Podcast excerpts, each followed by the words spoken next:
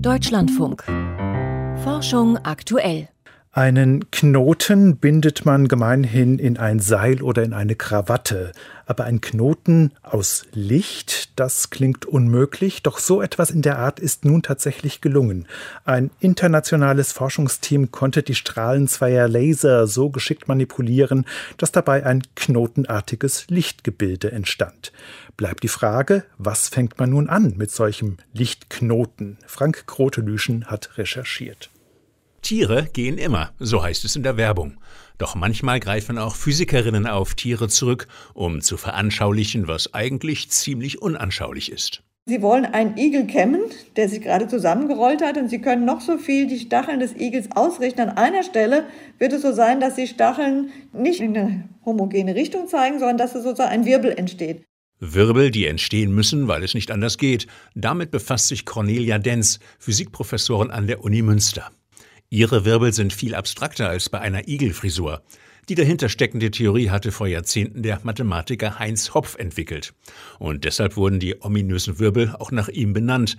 Die Fachwelt spricht vom Hopfion. Tatsächlich ist so ein Hopfion, das er auch zuerst berechnet hatte, ein dreidimensional so komplexes Gebilde, dass man dann es nur schwierig beschreiben kann. Knoten machen ein Gebilde überaus stabil und so existieren die Hopfionen nicht nur in der Mathematik, sondern auch im realen Leben, etwa als dauerhafte Magnetwirbel bei magnetischen Materialien. Denz und ihr internationales Forschungsteam wollten nun wissen, lässt sich so ein Hopfion auch mit Licht erzeugen? Um das herauszufinden, erdachten sich die Fachleute einen raffinierten Versuchsaufbau. Einmal brauchen wir zwei Laserstrahlen, diese Laserstrahlen gilt es präzise zu steuern und zu manipulieren, und zwar nicht nur in ihrer Helligkeit, sondern auch in ihrer Polarisation, also der Richtung, in der die Lichtwelle schwingt. Zum Verknoten verwendet das Team einen sogenannten Lichtmodulator.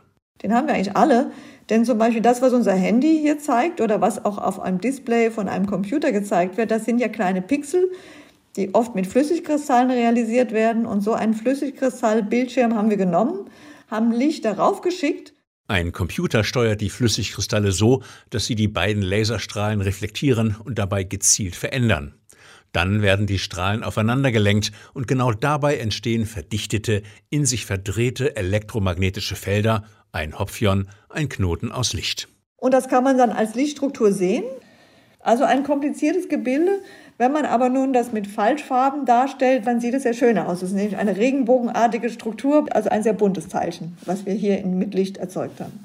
Der Clou aber ist, schickt man so ein Hopfion auf Reisen, ist es überaus robust. Das Besondere daran ist, dass sie sich aber eigentlich nicht ändern, wenn eine Störung von außen kommt. Die sind sehr stabil.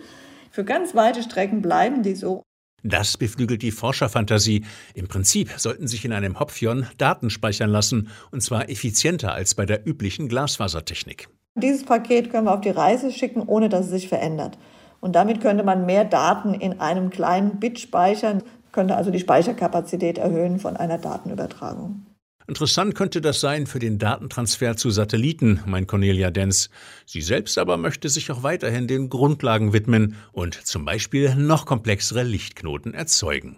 Also zwei Hopfions, die ineinander verwoben sind, wenn man so will, oder auch eine Kette von Hopfions. Schon beim Nachdenken darüber bekomme ich Knoten ins Gehirn. Ein Beitrag von Frank Grotelüschen war das über das Hopfion, einen Knoten aus Licht.